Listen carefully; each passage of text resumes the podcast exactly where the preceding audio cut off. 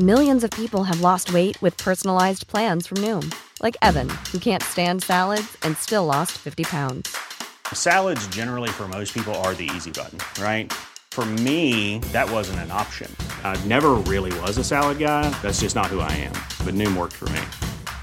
Get your personalized plan today at Noom.com. Real Noom user compensated to provide their story. In four weeks, the typical Noom user can expect to lose one to two pounds per week. Individual results may vary. Hallo und herzlich willkommen auf meinem Podcast. Der Podcast, der euch aus eurer Zwangsjacke befreit oder eben reinbringt. Je nachdem. Heute spreche ich mit Lea und ihrem Sub. Diese beiden führen eine glückliche Ehe auf alternative Weise und schaffen es, BDSM in ihr ganz alltägliches Leben zu integrieren. Wer dabei die Hosen anhat, ist relativ offensichtlich, aber genaueres werden wir heute erfahren.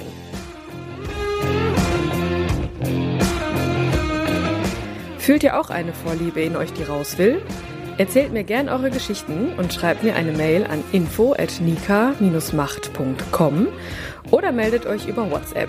Einfach mal machen. Es gibt nichts, was es nicht gibt.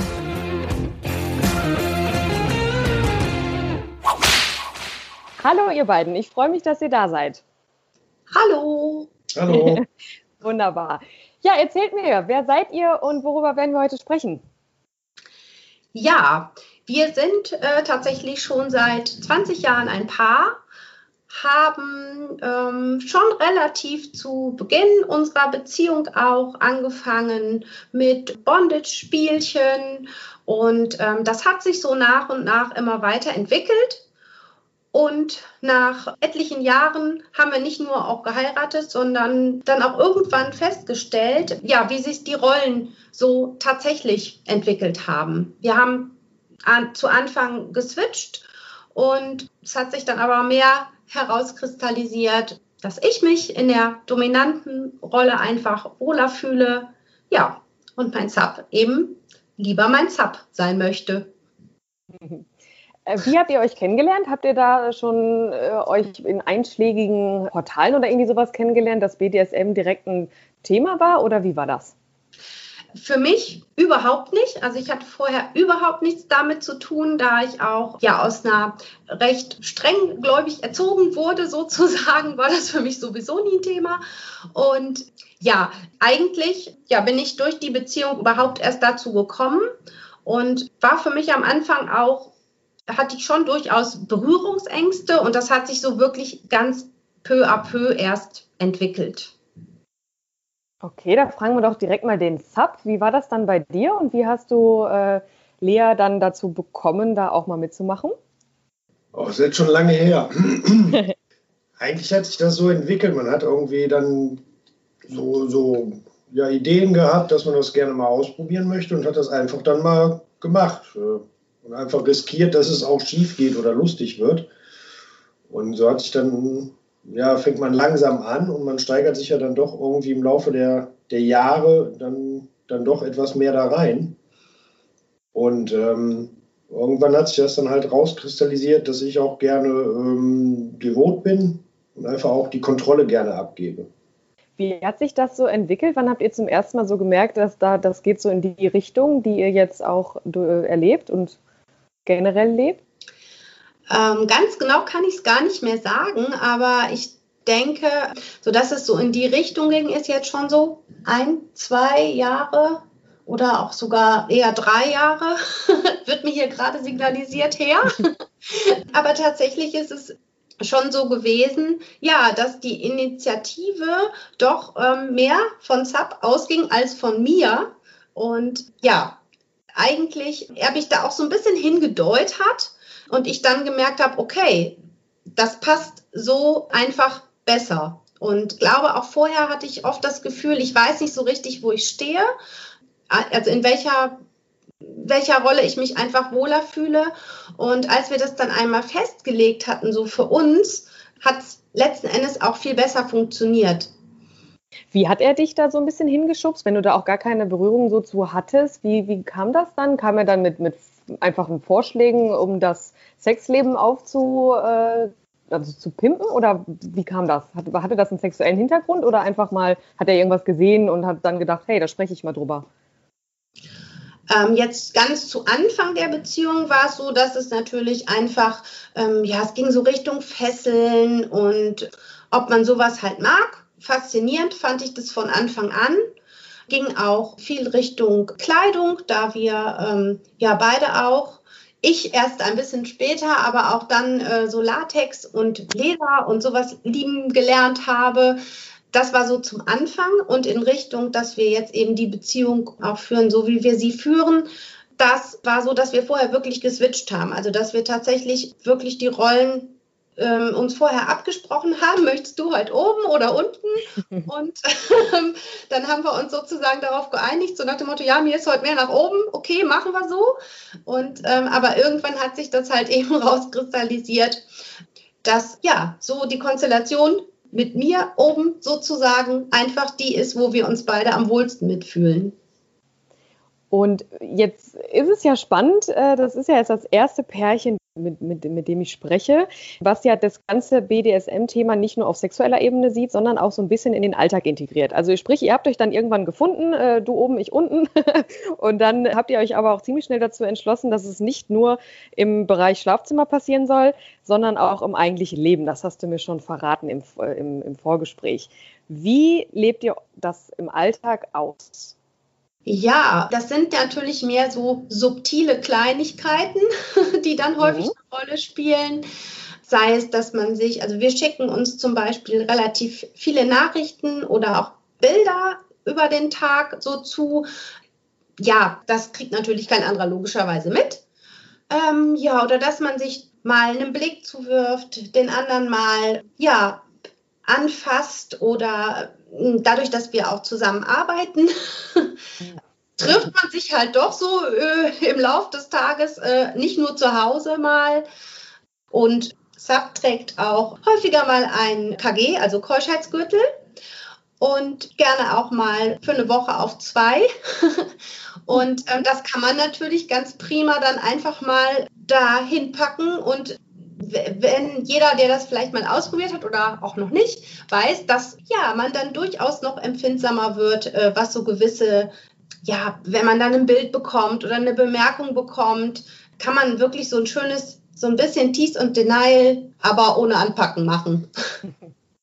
Kurz für die, die es nicht kennen, ein Keuschheitsgürtel, wie kann man sich das so vorstellen? Was passiert dann? Legst du ihn an? Macht er das? Und wie ist das, wenn er den tatsächlich ein oder zwei Wochen trägt? Das wird sich jetzt wahrscheinlich auch der ein oder andere fragen, wie das, wie, wie das überhaupt möglich ist. Tatsächlich äh, übergebe ich ihm die Aufgabe, sich den selber anzulegen. Mhm. Ähm, und er übergibt mir dann danach den Schlüssel. Ja, dass ich sozusagen dann die äh, Macht darüber habe auf längere Zeit tragen sind natürlich auch hygienische Sachen, die man da beachten muss. Deswegen gibt es halt natürlich schon, wenn, wenn man sich wäscht oder duscht, darf er den dann zwischendurch auch dafür ablegen. Und da ähm, darf dann aber nichts passieren natürlich. das, da vertraue ich ihm aber auch so weit, dass das einfach auch nicht passiert. Und dann schauen wir einfach, das ist bei uns so ein bisschen spontan auch, wie, wie sich das so aus dem Alltag ergibt, wie die Möglichkeiten sich auch ergeben, wann der dann vielleicht mal abgezogen wird, gespielt wird, natürlich auch abends immer schön kontrolliert wird. Das gehört ja auch irgendwie alles damit dazu. Ich höre, also ich merke jetzt schon so ein bisschen, dass ihr da auch viel wahrscheinlich drüber sprecht und auch sehr offen darüber ähm, sprecht. Das finde ich immer so schön, wenn Pärchen das so schaffen, das so zu tun. War das eine, eine Hürde, da zu, ja, sich zu steigern, auch zu sagen, ja, okay, jetzt nicht nur oben, unten, sondern vielleicht auch mal Bondage oder vielleicht dann auch mal äh, ein Keuschheitsgürtel? Das ist ja schon eine Steigerung so. Wie habt ihr das geschafft, da offen, so offen miteinander zu sein? Ja, jetzt muss ich was sagen. Mhm. Das hat sich, ja, das kann man schwer sagen. Das hat sich eigentlich so entwickelt. Also das, das Offene, glaube ich, kam eher von mir, ähm, dass ich einfach gesagt habe, ich habe mir was besorgt und äh, ich würde das gerne mal ausprobieren. So, so kam das eigentlich. Und dass man dann gemerkt hat, oh, das gefällt uns beiden und ähm, wir gehen weiter in die Richtung. Also ich glaube, wichtig ist, wenn man mit sowas anfängt, dass man da sehr ruhig rangeht, was auch manchmal schwer ist, dass man das halt nicht überstürzt, sondern einfach mal sagt, ich probiere das mal aus und einfach mal auch guckt, wie der andere reagiert. Man kann ja jetzt nicht pauschal sagen, das wird dem anderen nicht gefallen, sondern ich bin der Meinung, man muss alles mal ausprobiert haben. Und in der Beziehung, gerade über lange Zeit, finde ich, ist das eine relativ wichtige Sache, einfach Sachen auszuprobieren, generell. Also meinst du, hast du da, lebst du so nach dem Motto, ja, ich, ich spreche es einfach mal aus und wenn es ihr gefällt, dann ist gut, wenn nicht, müssen wir gucken. Weil das ist ja so eine Sache, äh, wo Pärchen oft so ihre Probleme mit haben. Ne? So, wie spreche ich denn da meinen Partner so an? Hast du da, hast du da einen Tipp für diejenigen, die das vielleicht nicht so schaffen wie du? Er hört sich jetzt vielleicht ein bisschen blöd an, aber einfach, einfach loslegen, also einfach reden. Ich glaube, dass das Schlimmste generell in der Beziehung ist, wenn man nicht mehr miteinander redet oder wenn man ja Angst davor hat, wie der andere reagiert. Also es sind ja, ich, man, man schadet ja keinem anderen Menschen. Also solange man keinem anderen Menschen schadet, kann man ja eigentlich auch ruhig mal alles ausprobieren. Und ähm, das, das mehr als dass man darüber lacht oder sagt, nee, das ist so gar nicht mein Ding, kann ja erstmal gar nicht passieren. Und wenn man was heimlich macht, finde ich das deutlich schlimmer. Weil dann, dann kann es auch gerade in einer Beziehung natürlich schnell doch zu größeren Problemen kommen. Gab es da schon mal so Pleiten, Pech und Pannen bei euch, dass einer gesagt hat, hey, das möchte ich mal und der andere hat gesagt, auf gar keinen Fall? Also was mir jetzt so spontan einfällt, ist so, ähm, ja, so diese Feminisierung. Das ist nicht so mein Fall da, das war halt so ein Thema. Aber ich muss auch generell dazu sagen, dass ich äh, da meinem Sub sehr, sehr dankbar bin für sein Vertrauen, weil tatsächlich er derjenige ist, der eher mal mit sowas um die Ecke kommt und ich mich da tatsächlich, obwohl ich ja eigentlich die dominantere Person bin, aber in dem Fall hat es dann halt tatsächlich, was das Reden angeht oder einfach mal sich trauen, darüber zu reden, tatsächlich er einfach definitiv die Nase vorn. Ja, und ähm, das ist eigentlich unser großes Glück auch oder mein großes Glück, dass es so ist, ähm, weil ich glaube, sonst wären wir einfach auch nicht da, äh, wo wir sind mit unserer Beziehung und unserem Spiel. Jetzt hast du was Gutes schon angedeutet, äh, Stichwort Vertrauen, beziehungsweise auch so sich selbst äh, einschätzen können. Eine Frage an den Sub, gerade so für einen Mann, ist das ja so eine, so eine Nummer zuzugeben oder für sich einzugestehen, dass man so eher der devote Part ist. Ne, gerade, ich glaube, das ist ein Riesenthema auch heute noch, dass viele Männer ja dominant sein müssen, in Anführungszeichen. Die fühlen sich so, dass es müssen. Wie ist das für dich? Ja, also du stehst da ja wahrscheinlich auch offen zu. Wie ist das für dich, ein devoter Mann sein zu wollen? Das finde ich jetzt gar nicht, also schlimm finde ich sowieso schon nicht. Aber ich finde das eigentlich ganz, also für mich persönlich ist es auch eine Art Ausgleich. Beim Beruflichen sozusagen bin ich der dominante Part oder der Chef. Und ich finde das eigentlich äh, auch angenehm, sich mal fallen zu lassen. Und ich glaube, dass viele Männer nicht unbedingt ein Problem haben mit, mit Dominanz, sondern dass viele Männer ein Problem damit haben, äh, sich fallen zu lassen. Allgemein. Auch einfach zu sagen, ich gebe die Kontrolle ab. Ich glaube, dass viele Männer immer noch ein, ein, ja, ein Problem haben mit Kontrollverlust. Ähm, du verkörperst das ja, dieses Klischee an sich. Ne? Du bist erfolgreicher Unternehmer und abends bist du dann der, der loslassen will. Glaubst du, das kommt daher, dass Männer das so oft heimlich machen müssen in Domina-Studios, weil sie es sich nicht trauen, ihren Partnerinnen zu sagen, dass sie mal schwach sein wollen? Das schwach, also zumindest eher der devote Teil? Das mit Sicherheit. Also das wird zumindest ein, ein großer Grund sein, wieso Leute das nicht im Privaten ausleben, sondern dann eben zur Domina gehen. Ich meine, gut, ist ja für die Dominas auch ein, ein gutes Geschäft und äh, sei auch jedem gegönnt. Aber ich glaube, dass dass es schon wichtiger wäre, eigentlich in der Beziehung mehr darüber zu reden, vom, vom Mann aus und auch von der Frau da teilweise vielleicht zuzuhören oder ähm, zu probieren, das nachzuempfinden. Und ich glaube gerade, dass dieses Kontrastverhalten oder diese Kontrastsicht zwischen beruflich erfolgreich und im Privaten einfach mal zu sagen, da stecke ich jetzt gerne zurück oder lass Dinge mit, mit mir machen, mit mir geschehen, dass das ja viele Leute unterschätzen, dass einem das halt auch eine gewisse Art der Entspannung ergibt. I'm Sandra, and I'm just the professional your small business was looking for. But you didn't hire me because you didn't use LinkedIn jobs. LinkedIn has professionals you can't find anywhere else, including those who aren't actively looking for a new job but might be open to the perfect role, like me.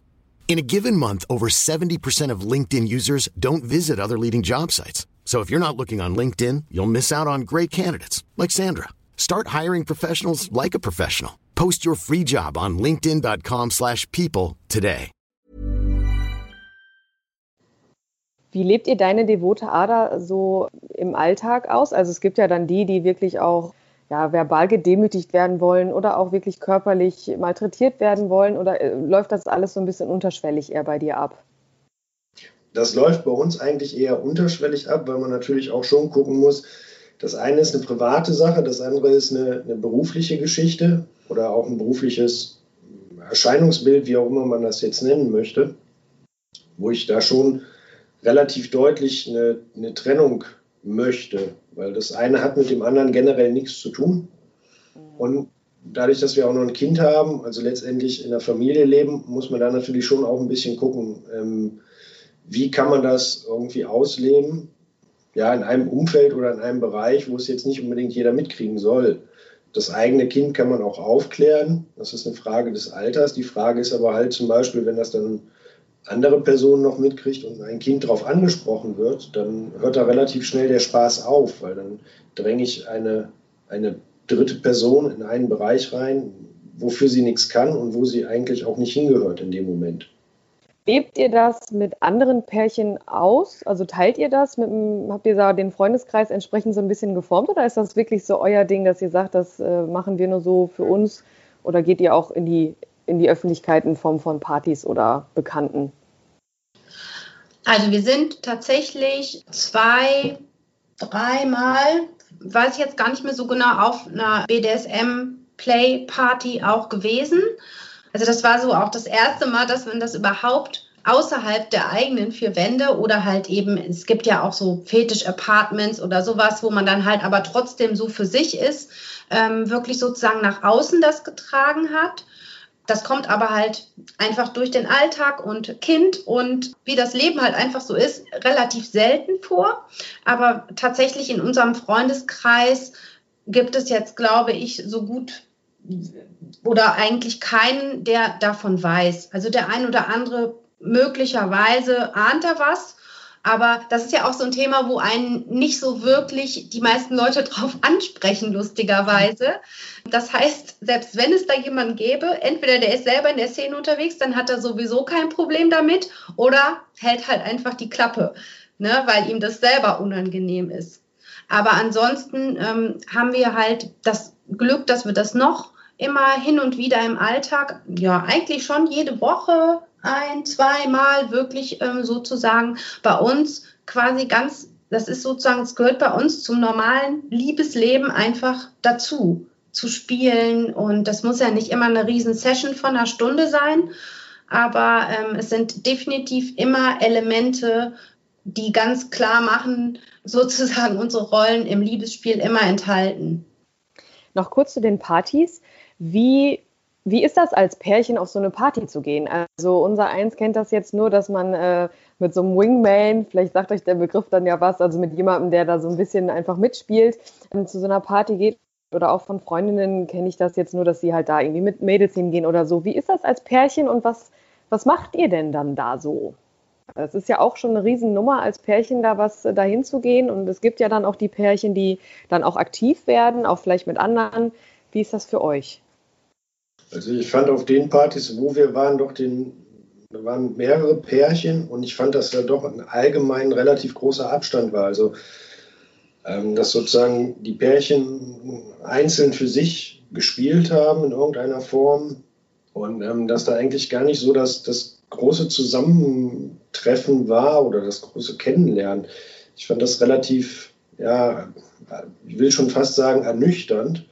Ich hätte gedacht, dass da ein bisschen mehr Kommunikation oder eben ähm, ja, Zusammenkommen ist. Also jetzt nicht unbedingt in sexueller Art, sondern dass man einfach generell mehr Kontakte knüpft oder so. Und ich fand das relativ wenig, was da, was da eigentlich sozusagen los war. Also jetzt nicht von den Menschenmengen her, sondern jeder hat so sein Ding gemacht eigentlich. Hättet ihr euch das anders gewünscht? Also hattet ihr schon vor, da auch mal vielleicht über Partnertausch zu sprechen? Oder was hattet, wie war das da für euch? Wir sind da eigentlich relativ offen hingefahren und haben einfach, wie wir halt vieles einfach ausprobiert haben, gesagt, komm, wir fahren da jetzt mal hin, haben uns angemeldet und ähm, ja, sind eigentlich ohne irgendwelche großen Wünsche oder sowas dahin gefahren. Natürlich hat man vorher das Thema halt mit einer dritten oder vierten Person oder wie auch immer angesprochen und hat gesagt, okay, wir gucken mal, was so, was so geht oder was abgeht und dann entscheiden wir uns kurzfristig. Also wir haben es jetzt nicht grundlegend ausgeschlossen mit einer anderen Person. Ähm, wir sind aber auch nicht mit dem reinen Wunsch danach dahin gefahren. Jetzt wären wir ja wieder bei dem Thema, äh, wie sage ich meinem Partner, dass ich mal auf eine Sexparty gehen möchte, BDSM-Party, King-Party, wie auch immer äh, die sich nennen. Wie kann man das schaffen, dem Partner das zu, oder dem Partner das zu fragen? Ja, ist einfach fragen. Also, man sollte halt einen guten Zeitpunkt wählen. Morgens, bevor man hektisch zur Arbeit muss, ist nicht so gut. Abends, kurz bevor man ins Bett gehen will, ist auch nicht so gut. Aber ich kann da ja, von meiner Seite aus nur wirklich empfehlen, einfach da das mal anzusprechen und nicht irgendwie ja, eine, eine, eine riesen Vorstellung zu planen oder sonstiges oder sich riesen Gedanken zu machen, sondern einfach vielleicht mal in einer ruhigen Minute den Partner anzusprechen und zu sagen, hm, guck mal, was hältst du denn hiervon? So, wenn, wenn der Partner dann schon direkt die Augen verdreht und schreiend rausrennt, dann hat sich das Thema eh erledigt. Ansonsten kann man da aber, glaube ich, oder sollte man da einfach relativ offen drüber reden, weil ähm, alles, was man unterdrückt, versteckt oder heimlich macht, wird irgendwann in der Regel immer wieder rauskommen. Und das, das macht es dann ja nun mal auch nicht besser. Das ist zumindest meine Meinung dazu. Ja, und oft ist es ja auch so, dass sich dann, wenn man was anspricht, der andere auf einmal sagt, äh, ja, die Idee hatte ich auch schon, äh, dass du es mal ansprichst, so in die Richtung das stimmt. Es ist wirklich so, dass viele ähm, Pärchen mich anschreiben mit den Worten, ja, ich weiß nicht, wie ich sagen soll. Also das äh, hätte ich selber persönlich nie gedacht. Aber ich glaube, das liegt auch immer so ein bisschen daran, wie man auch selber so vom, vom Typ her ist. Ist man eher introvertiert oder extrovertiert? Und ähm, es war schon eine Erkenntnis für mich, zu, so diese ganzen Mails zu bekommen, ja, wie, wie kann ich meinen Partner das Thema BDSM näher bringen oder meiner Partnerin? Habt ihr da vielleicht eine, eine, Erklärung für oder ist euch das auch schon mal begegnet, wenn man irgendwie in einer, in einer Bar mal sitzt und irgendwelche Themen, Themen kommen dann so hoch, dass dann Leute sagen, nee, da kann ich mit meinem Partner nicht drüber sprechen? Naja, bei Männern ist es so, dass dieses Thema in der Bar oder so generell relativ selten besprochen wird. ähm, die sind da eher gegenüber anderen Männern oder Freunden doch eher schüchtern oder zurückhaltend, sagen wir mal besser. Aber generell, ja, das, das das Problem, glaube ich, dass viele sich viel zu viele Gedanken machen und denken, dass der, der andere Teil ja nur vielleicht auf Blümchensex steht oder, oder auf ganz normal und alles ist Standard und so war es schon immer und so muss es bleiben. Wo man einfach sagt, naja, aber jeder hat ja irgendwo seine Wünsche und Vorlieben und es ist das Einfachste eigentlich darüber zu sprechen. Wie gesagt, solange es halt keine Dinge sind, die irgendwelchen anderen Menschen schaden, ja, mit Tieren oder weiß was ich was, da brauchen wir nicht in die Richtung zu reden. Aber solange es jetzt mich und meinen Partner betrifft, kann ich ja auch einen sexuellen Wunsch genauso äußern wie einen Wunsch, was ich gerne zu essen haben möchte. Das ist ja letztendlich eine, eine persönlicher, ein persönlicher Wunsch in irgendeiner Form. Aber ich glaube, dass die Angst vor Ablehnung bei sehr vielen Menschen in dem Moment sehr groß ist, weil man ja doch einen sehr großen Schritt.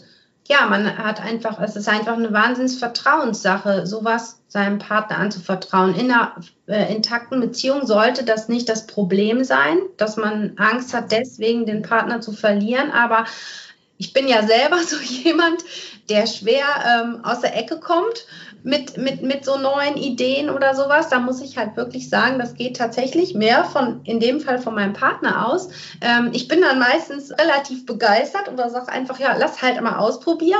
Und meistens macht es halt auch Spaß. Aber ja, ich glaube, dass es bei vielen anderen eben nicht so ist und dass das auch wahrscheinlich damit zu tun hat, dass wenn man irgendwas Richtung BDSM oder sowas anspricht im jetzt im normalen Gespräch oder das irgendwie in die Richtung geht, dass ja die meisten Menschen auch ein völlig verqueres Bild da irgendwie von haben. Und weil sie es eben einfach selber viele noch nicht irgendwas in die Richtung ausprobiert haben und das ja so verurteilen irgendwie direkt oder das völlig schräg finden. Und ähm, deswegen weiß das halt auch bei uns keiner aus dem engsten Freundeskreis, weil das einfach, das ist einfach auch kein Thema sozusagen. Ja, es ist schon, schon Wahnsinn, wie äh, diese, diese BDSM-Definition auch so ist. Ne? Man weiß ungefähr, was diese Worte bedeuten, aber da herrscht ja noch so viel Unwissenheit, dass ja viele halt BDSM ausschließlich mit äh, Lackleder, äh, Hauen und äh, devote Männer und keine Ahnung was verbinden. Aber dieses ganze diese ganze Definition, die die einzelnen Menschen davon haben, das ist ja so unbekannt. Ne? Also ich glaube, was ihr da vorhin schon sagtet, ähm, wie oft passiert das, dass das, wenn man dann mal den Mut hatte, zu sagen, Hammer, Schatz, ich stehe aber irgendwie oder wollen wir das mal ausprobieren? Ja, habe ich auch schon oft überlegt, aber ich habe mich nicht getraut, dir das zu sagen. Also am Ende definiert ja jeder so BDSM für sich individuell. Ne? Ja, aber ich glaube sozusagen, die, die wenigsten Beziehungen werden einen Knacks kriegen oder kaputt gehen an einer Person, die offen sagt, mal, ich möchte mal, dass du mich fesselst. Kannst du dir das vorstellen oder ich stehe da drauf, ich würde dich mal gern fesseln. Ich habe hier so ein paar Bilder mal gesehen oder sowas. Ich finde Latex schön. Ich glaube, daran wird keine Beziehung scheitern, die, die vorher schon halbwegs gesund war. Wenn ich das aber heimlich mache und irgendwann kommt guckt mein Partner durch Zufall auf mein Handy oder auf irgendeine Internetseite, die ich besucht habe, und sieht das, dass ich das ja, heimlich mache oder schon länger mache, das gibt, glaube ich, einen wesentlich größeren Knacks in der Beziehung. Ich hatte mal einen Gast zusammen mit einer Sklavin, der, da haben wir den auch gefragt, warum er so, also der wollte jetzt nichts Extremes in Anführungszeichen, also nichts Abnormales, ähm, aber wir haben ihn halt gefragt, warum kannst du das mit deiner Partner nicht aus, ausleben? Und seine Antwort war, er möchte sie damit nicht beflecken mit seinen Fantasien, die er mit einer Sklavin ausleben wollte. Also er wollte, dass ich die dann anweise, entsprechendes zu tun und er wollte seine Partnerin da nicht, er hatte so ein Bild von so einer schönen kleinen Elfe irgendwie, die, die unbefleckt ist und er wollte seine perversen Fantasien nicht an ihr ausleben. Was sagt ihr dazu? Na naja, gut, das kommt jetzt ein bisschen auf die äh, Fantasien an, aber das kann ich halt ehrlich gesagt nicht so nachvollziehen. Also für mich ist ein Partner jemand, mit dem ich durch dick und dünn gehe. Das heißt ja jetzt nicht, dass ich den beflecken muss, aber ähm, von, der, von der reinen Auffassung her, was ist eigentlich mein Lebenspartner? Und mein Lebenspartner ist mein Freund, mein Kumpel, mit dem ich durch dick und dünn gehe und mit dem ich viele schöne Sachen erleben will. Und dazu gehört ja das, das Sexleben oder ja, das breite Sexleben in dem Sinne gehört ja da nun mal auch zu. Und viele Leute reden, glaube ich, generell nicht über Sex. Also egal, ob jetzt eben ein Fetisch da ist, BDSM da ist oder einfach nur der, der alte, gute Blümchensex. Es ist ja generell ein Thema, was, glaube ich, in Partnerschaften sehr, sehr wenig drüber gesprochen wird. Ich finde halt, eigentlich ist es auch, also so sehe ich das zumindest für mich, ist das wie, wie ein Geschenk, was mein Partner mir macht, dass er so mit, mit mir so offen darüber redet und dass wir das so offen und vertrauensvoll miteinander teilen können. Weil das ist natürlich nicht selbstverständlich für die meisten, aber ähm, ja, für viele Menschen ähm, geht vielleicht auch was verloren, weil sie es eben gar nicht offen ansprechen. Und ähm, ja, es hat halt im Endeffekt läuft es immer wieder aus Vertrauen hinaus. Glaubt ihr, das hat auch ein bisschen was mit, mit äh, da wieder dieser Unwissenheit der ganzen BDSM-Welt gegenüber zu tun, dass ähm, auch Gäste vielleicht auch gar nicht wissen, dass ja, dass, dass das BDSM ja nicht automatisch immer irgendwie was mit Schmerzen oder so zu tun hat. Also dieses, gerade wenn, wenn die, dieser Satz kommt, ja, ich möchte meine Partnerin damit nicht, das ist ja pervers, das ist ja irgendwie was, was Abnormales. Hat das damit zu tun, dass da vielleicht auch Unwissenheit herrscht? Oder weil ich bin immer so, so verwundert darüber, dass relativ viele äh, mit diesen Worten zu mir kommen, dass sie das halt so von dieser, von der Liebespartnerschaft trennen wollen, dieses Thema. Weil da geht es ja noch nicht mal um Sex, ne? Da geht es ja wirklich um, um Ausleben von, sagen, sagen wir jetzt Beispiel Feminisierung. Also wie viele Männer wollen feminisiert werden und ähm, sagen mir dann auch, ja, ich, ich trage dann die Nylons von meiner Frau, wenn sie mal nicht da ist oder so. Also dass sie das so extrem abkapseln. Wo kommt das her? Ich glaube, dass das immer noch viel in so einer, ja, wie man so sagt, Schmuddelecke steht, gesellschaftlich.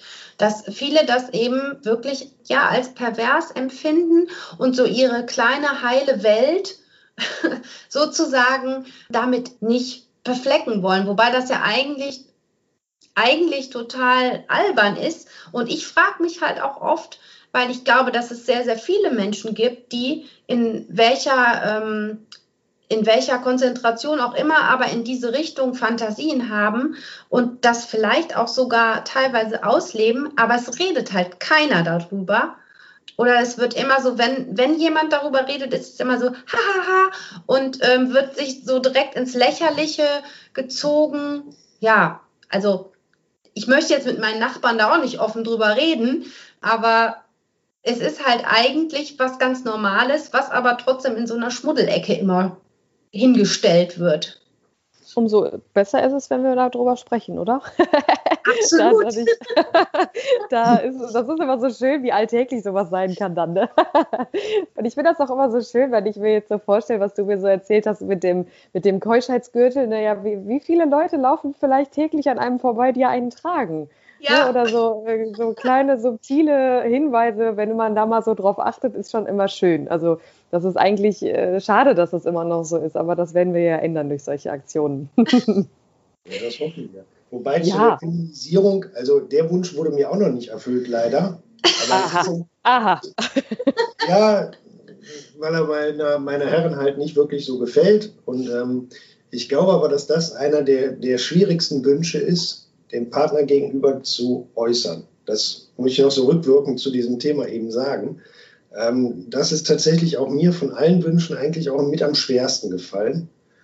Ich glaube, das hat einfach damit zu tun, in die Rolle eines anderen Geschlechts in dem Sinn zu schlüpfen. Das ist dann doch so eine Sache, wo man sagt, hm, oder man selber auch überlegt, bin ich dann kein Mann mehr oder so. Da braucht man ein bisschen, oder da muss man ein paar Tage drüber nachdenken. Das, das muss ich noch dazu sagen, halt war wirklich mit der, der schwerste Wunsch, den zu äußern in irgendeiner Form. Das war der erste Teil des Interviews. Im zweiten Teil erklärt uns Sub, was ihn eigentlich an Feminisierung so reizt. Weiterhin verraten uns die beiden, wie sie das Praktische mit dem Nützlichen verbinden, indem sie ihr Unternehmen als Ort nutzen, um BDSM-Möbel herzustellen. Und zuletzt Pärchen bei einer Domina, wie hilfreich solch ein Schritt doch sein kann. Und schon war mein Leben schlagartig wieder etwas anders.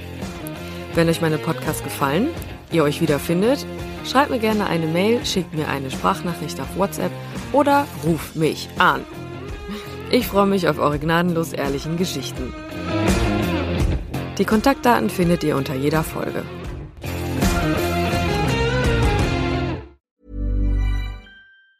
Normally being a little extra can be a bit much, but when it comes to healthcare, it pays to be extra.